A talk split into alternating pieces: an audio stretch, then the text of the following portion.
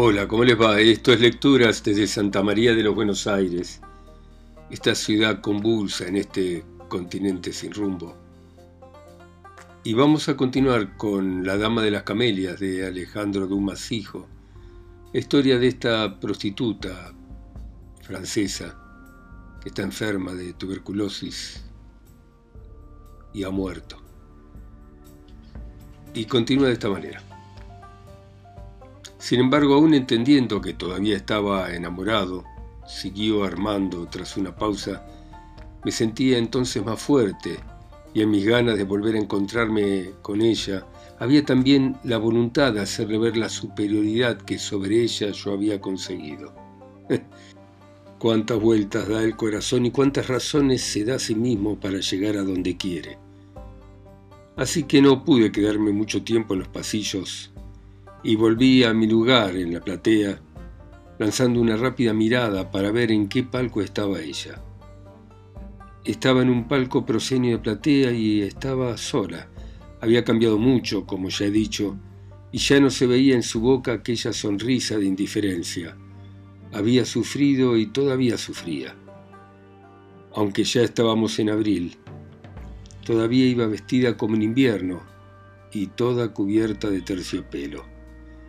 La miraba con tanta obstinación que mi mirada terminó por atraer la suya. Me observó unos instantes, tomó su larga vista para verme mejor y sin duda creyó que me reconocía, sin poder decir de manera positiva quién era. Cuando volvió a dejar los largavistas, una sonrisa, ese encantador saludo que tienen las mujeres, anduvo por sus labios para responder al saludo que parecía esperar de mí, pero yo no respondí, como para tener alguna ventaja sobre ella y aparentar haberla olvidado cuando ella se acordaba de mí. Entonces creyó haberse equivocado y volvió la cabeza. El telón se alzó. He visto muchas veces a Margarita en el teatro, pero nunca la vi prestar demasiada atención a lo que se representaba. En lo que a mí respecta, el espectáculo tampoco me interesaba mucho y solamente me ocupaba de ella, pero haciendo todos los esfuerzos que podía para que no se diese cuenta. Y así vi cómo intercambiaba miradas con la persona que ocupaba el palco frontero al suyo, por lo que dirigí los ojos hacia aquel lugar y en él reconocí a una mujer con la que yo había tenido bastante trato. Aquella mujer era un antiguo amante que había intentado entrar en el teatro, pero que no lo había conseguido, y que valiéndose de sus relaciones con las señoras elegantes de París, se había dedicado al comercio y había puesto una casa de sombreros para señoras. Vi en ella el medio de encontrarme con Margarita, y aproveché un momento en que miraba hacia mi lado para saludarla con la mano y con los ojos. Entonces sucedió lo que yo había pensado me llamó a su palco. Prudence Duverneau, que tal era el acertado nombre de la sombrerera, era una de esas gordas de 40 años con las que no hace falta tener mucha diplomacia para que te digan lo que querés saber, sobre todo cuando lo que querés saber es tan sencillo como lo que yo tenía que preguntarle. Aproveché un instante en que ella volvía a empezar su intercambio de señas con Margarita para decirle ¿Y usted a quién está mirando de esa manera? A Margarita Gautier. ¿La conoce? sí. Soy su sombrerera y ella es mi vecina. Entonces usted vive en la calle de Antén? Sí, en el número 7. La ventana de su cuarto de baño da a la ventana del mío. Dicen que es una muchacha encantadora. ¿No la conoce? No, pero me gustaría conocerla. ¿Quiere que le diga que venga acá a nuestro palco? No, prefiero que me presente usted a ella. ¿En su casa? Sí, es más difícil. ¿Por qué? Porque es la protegida de un viejo duque muy celoso. Protegida. Es encantador. Sí, protegida. Continuó Prudence. El pobre hombre se vería muy apurado para ser su amante. Prudence me contó entonces cómo Margarita había conocido al duque en Bañeres. ¿Y por eso está acá sola? Seguí, justamente. Pero ¿y quién la acompaña? Él. Entonces él la va a venir a buscar dentro de un momento. ¿Y a usted quién la va a acompañar? Nadie. Me ofrezco entonces. Pero creo que está usted con un amigo. Entonces nos ofrecemos los dos. ¿Y qué amigo es ese? Ah, es un muchacho simpático, muy inteligente y que estará encantado de conocerla. Bueno, está bien. Después de esta pieza saldremos los cuatro porque yo ya vi la última. Bueno, encantado, voy a avisar a mi amigo. Vaya, vaya nomás, me dijo Prudence en el momento en que yo iba a salir. Ahí lo tiene el duque, que está entrando en el palco de Margarita. Miré. Era un hombre de unos 70 años y acabó de sentarse detrás de la joven y le dio una bolsa de bombones, de la que ella sacó enseguida uno sonriendo, y luego lo alargó por encima del antepecho de su palacio, haciendo a Prudence una seña que podía traducirse por ¿Quiere? No, dijo Prudence. Margarita tomó la bolsa y volviéndose se puso a hablar con el duque. El relato de todos estos detalles parece una tontería, pero todo cuanto tenía relación con Margarita está presente en mi memoria, que no puedo dejar de recordarlo hoy. Bajé para avisarle a Gastón de lo que acababa de decidir para él y para mí. Aceptó. Dejamos nuestras butacas para subir al palco de la señora Duvernot. Apenas habíamos abierto la puerta del patio de butacas cuando nos vimos obligados a detenernos para dejar pasar a Margarita y al duque que se iban. Hubiera dado años de mi vida por estar en el lugar del buen viejo. Una vez que llegaron al bulevar, el viejo le ayudó a acomodarse en un faetón que conducía él mismo y se fueron, llevados al trote por dos caballos soberbios. Entramos en el palco de Prudence. Cuando terminó la pieza bajamos y tomamos un simple simón que nos llevó hasta la calle de Antén número 7. En la puerta de la casa, Prudence nos invitó a subir para enseñarnos su tienda que no conocíamos y de la que ella estaba muy orgullosa. Imagínese la rapidez con que acepté. Me parecía que iba acercándome poco a poco a Margarita. Pronto conseguí que la conversación cayera sobre ese tema. ¿El viejo duque está en casa de su vecina? Le pregunté a Prudence. No, ya estará sola. Entonces se va a aburrir horriblemente, dijo Gastón. En general pasamos juntas casi todas las noches, o si no, cuando vuelve me llama. Nunca se acuesta antes de las dos de la mañana, no puede dormirse antes. ¿Por qué? Y porque está enferma del pecho y, y casi siempre tiene fiebre. ¿No tiene amantes? pregunté.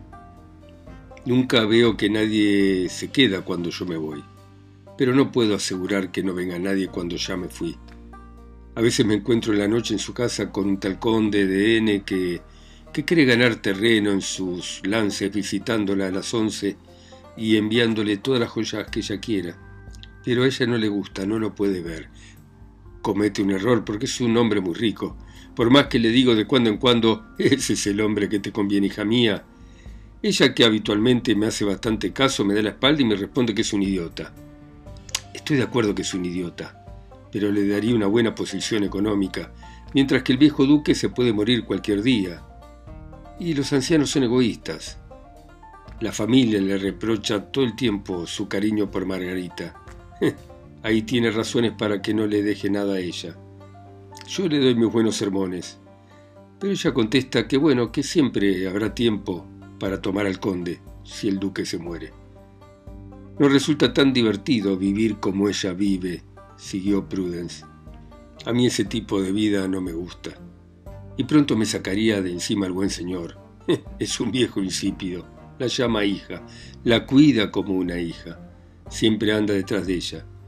Estoy seguro de que a estas horas uno de sus sirvientes anda por la calle para ver quién sale y sobre todo para ver quién entra. Pobre Margarita, dijo Gastón, que se sentó al piano a tocar un vals. Yo no sabía eso y sin embargo ya hacía algún tiempo que me parecía menos alegre. ¡Shh! ¡Cállense! Dijo Prudence, abusando el oído. Gastón dejó de tocar. Creo que me llama. Escuchamos. Así era, una voz llamaba a Prudence. Caballero, váyanse, nos dijo la señora Duvernot. Ah, Es así como entiende usted la hospitalidad, dijo Gastón riendo. Nos iremos cuando nos parezca bien. ¿Por qué nos tenemos que ir? Voy a ver a Margarita. Vamos a esperar acá. No, eso no puede ser. Entonces iremos con usted. Menos todavía. Yo conozco a Margarita, dijo Gastón, y bien puedo ir a hacerle una visita. Pero Armando no la conoce. Bueno, yo se la presentaré. Es imposible. Volvimos a oír la voz de Margarita que seguía llamando a Prudence. Esta corrió al baño. La seguí hasta allí con Gastón. Abrió la ventana. Nos escondimos de tal manera de que no se nos viera desde afuera. Llevo llamándola diez minutos, dijo Margarita desde su ventana y con un tono casi imperioso. ¿Qué quiere? Quiero que venga enseguida. ¿Por qué? Porque el conde está aquí todavía y me está aburriendo mortalmente. No puedo ir ahora. ¿Y qué se lo impide? Que en casa tengo dos jóvenes que no se quieren ir. Dígales que tiene usted que salir. Ya se los dije. Bueno, déjelos ahí. Cuando la vean salir se irán. Después de ponerlo todos patas para arriba. Pero ¿qué es lo que quieren? Quieren verla. ¿Y cómo se llaman? A uno usted lo conoce, Gastón. Ah, sí, ya sé quién es. Y el otro, Armando Duval, ¿no lo conoce? No, pero tráigalos. Cualquier cosa antes que el conde. Los espero, vengan enseguida.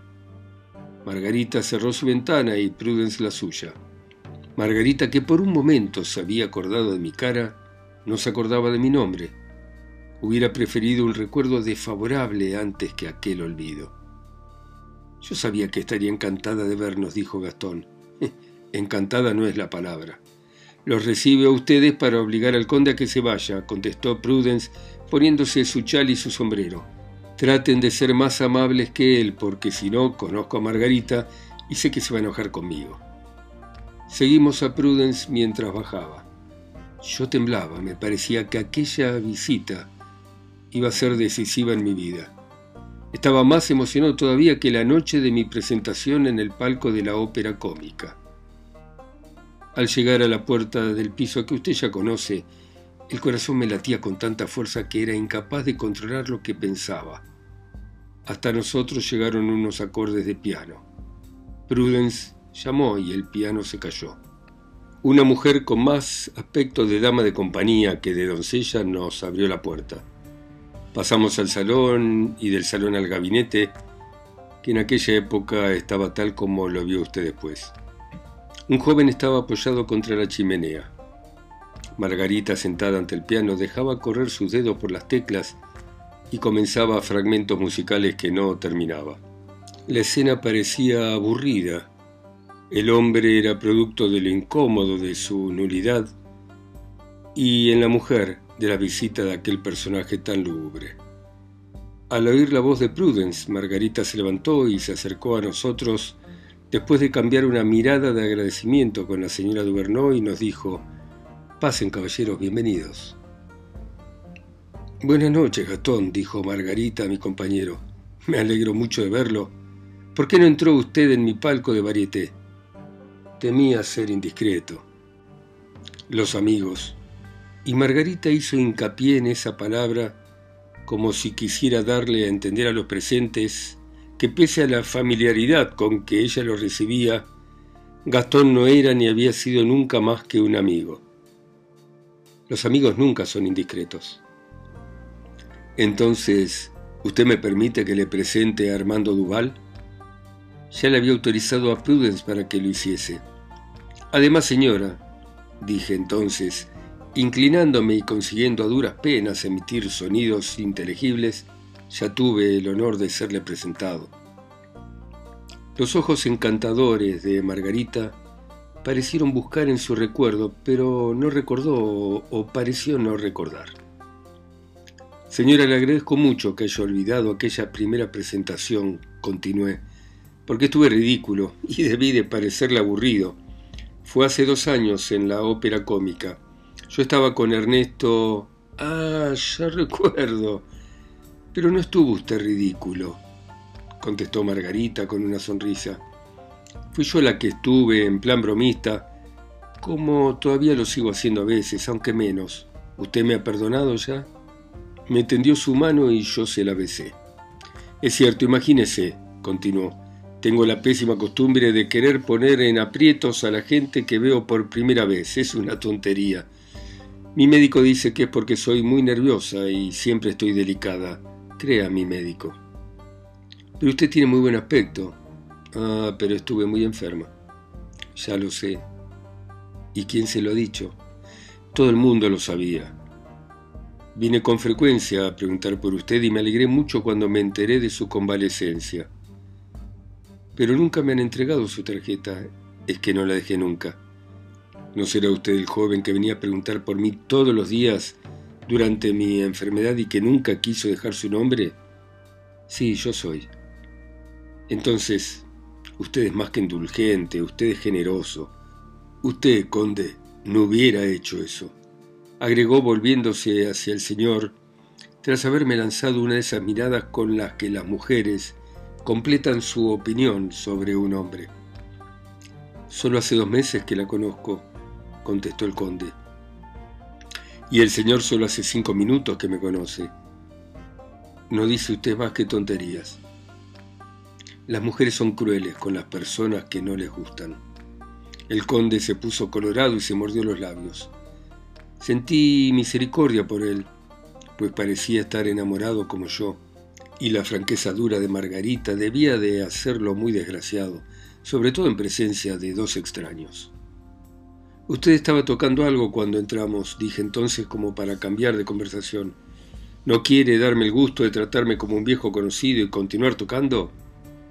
Oh, dijo, echándose en el canapé e invitándonos con un gesto a sentarnos. Gastón sabe perfectamente qué clase de música toco. Cuando estoy sola con el conde, vale, pero no quisiera que ustedes quisieran soportar semejante suplicio. ¿Usted tiene esa preferencia por mí? Preguntó el conde, con una sonrisa que tenía pretensiones de ser al mismo tiempo irónica y sutil. Se equivoca usted al reprochármela, es la única. Estaba decidido a que el pobre hombre no dijera una palabra. Lanzó a la joven una mirada realmente suplicante. Dígame, Prudence, siguió ella. ¿Usted hizo lo que le pedí, por favor, que hiciera? Sí. Está bien, ya me lo va a contar más tarde. Tenemos que charlar. No se vaya sin hablar conmigo. Creo que hemos sido un poco indiscretos, eh, dije yo entonces. Y ahora que ya hemos, o mejor dicho, he obtenido una segunda presentación para hacer olvidar la primera, Gastón y yo nos vamos a retirar. No, ni hablar de eso. No lo he dicho por ustedes, al contrario, quiero que se queden. El conde sacó un reloj muy elegante y miró la hora. Ah, me tengo que ir al club, dijo. Margarita no contestó. El conde se separó entonces de la chimenea y dirigiéndose a ella, adiós señora. Margarita se levantó. Adiós, querido conde, ¿ya se va usted? Sí, me parece que estoy aburriéndola. No me aburre usted hoy más que otros días. ¿Cuándo nos vamos a volver a ver? Cuando usted me lo permita. Entonces adiós. Reconocerá usted que aquello era cruel. Por suerte el conde tenía muy buena educación y un excelente carácter. Se contentó con besar la mano que Margarita le tendía con no poca indolencia y se fue tras habernos saludado. En el momento en que atravesaba la puerta miró a Prudence. Esta se encogió de hombros con un gesto que parecía significar ¿y qué quiere usted? Hice todo lo que he podido. Nanín, gritó Margarita, alumbra al conde. Oímos abrir y cerrar la puerta. Por fin se fue, dijo Margarita volviendo a aparecer. Ese hombre me pone los nervios de punta. Hija mía, hay que ver lo mala que es usted con él, dijo Prudence, con lo bueno y atento que es él con usted. Sin ir más lejos, ahí tiene la chimenea ese reloj que le ha regalado, y que estoy segura que le ha costado mil escudos por lo menos. Y la señora Duverneau, que se había acercado a la chimenea, jugueteaba con la joya de la que hablaba mientras le lanzaba miradas codiciosas. Amiga mía, cuando por un lado pongo lo que me da y por otro lo que me dice, aún me parece que sus visitas le salen baratas, dijo Margarita sentándose al piano. El pobre hombre está enamorado de usted. si tuviera que echar a todos los que están enamorados de mí, no tendría ni tiempo para cenar. Y dejó correr sus dedos por el piano, tras lo cual mirándonos nos dijo, ¿quieren tomar algo? Yo con gusto bebería un poco de ponche. Y yo con gusto comería un poco de pollo, dijo Prudence. ¿Y si cenamos? Eso, vámonos a cenar, dijo Gastón. No, no, vamos a cenar acá. Llamó, apareció Nanín. Di, por favor, que vayan a buscar algo de cenar. ¿Qué hay que traer? Lo que quieras, pero enseguida, enseguida. Nanín salió. Eso es, vamos a cenar, dijo Margarita, saltando como una niña. Qué aburrido es el imbécil del conde. Cuanto más veía a aquella mujer, más me gustaba. Era tan hermosa, incluso su delgadez era algo gracioso. Yo la contemplaba completamente arrobado. Apenas puedo explicar lo que me ocurría. Me sentía indulgente hacia su vida y lleno de admiración por su belleza. La prueba de desinterés que daba no aceptando a un hombre joven, elegante y rico dispuesto a arruinarse por ella, excusaba a mis ojos cualquier falta pasada. Había en aquella mujer algo como una especie de, de inocencia, si se quiere. Se veía que aún estaba en la virginidad del vicio.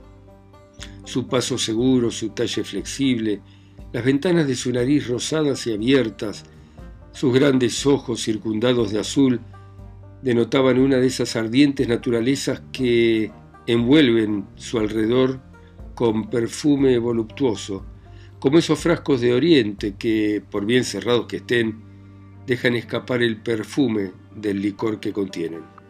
En fin, fuera por naturaleza, fuera consecuencia de su enfermedad, de cuando en cuando pasaban por los ojos de aquella mujer destellos de deseo, cuya expansión hubiera sido una revelación del cielo para quien ella hubiera amado.